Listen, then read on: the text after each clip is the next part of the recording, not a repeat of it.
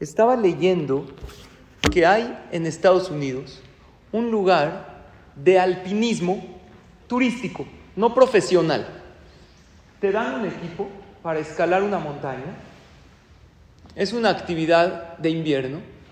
Entonces es una actividad de alpinismo de hobby, ¿no? No tienes que ser profesional. Y empiezas a subir la montaña. A la mitad de la montaña hay algo que se llama halfway house una casa a mitad de camino.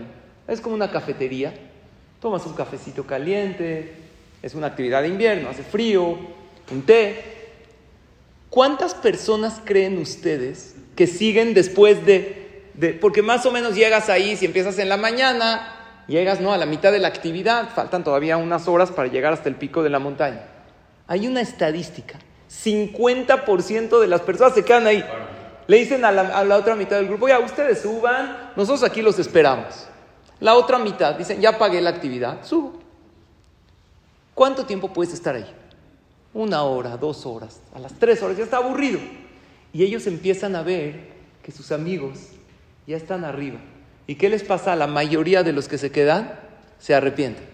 Al otro, luego les mandan fotos, estuvo increíble, no sabes, llegué hasta arriba, oye, yo no podía subir, sí, viste cómo te ayudé, te eché la cuerda, tú subiste. Y al otro día, más arrepentimiento les da porque les preguntan, oye, ¿qué tal estuvo? No, pues es que yo no subí hasta arriba. ¿Cómo no subiste? Ya estabas ahí, pagaste la actividad. ¿Qué pasó con esa gente? Que es la mitad. Se fueron detrás de qué? Del placer, no detrás de la satisfacción. En la vida hay dos cosas. Hay placeres y hay satisfacciones. ¿Cuál es la diferencia? El placer es momentáneo, la satisfacción es más duradera.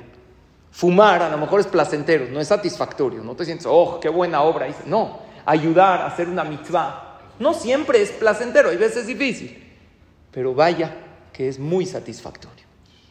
las personas exitosas en la vida no se van detrás de los placeres. Si tienen un sueño, si tienen una meta, si tienen una finalidad, van a luchar hasta el final. Estaba hablando ayer con una persona que cumplió años recientemente. Me dijo, no, es que ya pasó la vida, ya me siento grande. Le dije, ¿sabes cuál es la mejor edad de la vida? La mejor. La edad que dejas de cumplir años y empiezas a cumplir sueños. Y esa es la, verdad. Todos tenemos sueños. Eh, vemos un poquito de obstáculos y muchas veces tiramos la toalla. Y la idea de la vida es seguir adelante, porque los sueños no se hacen realidad. Tú los haces realidad con tu esfuerzo y obviamente con la ayuda de Hashem.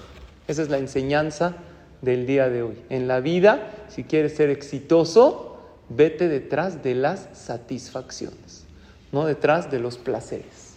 Ojalá que Hashem nos dé alegría, salud, verajá y una larga vida de metas cumplidas, de sueños logrados y de dar toda esa fuerza y luz a los demás también. Que tengan todos pura verdad.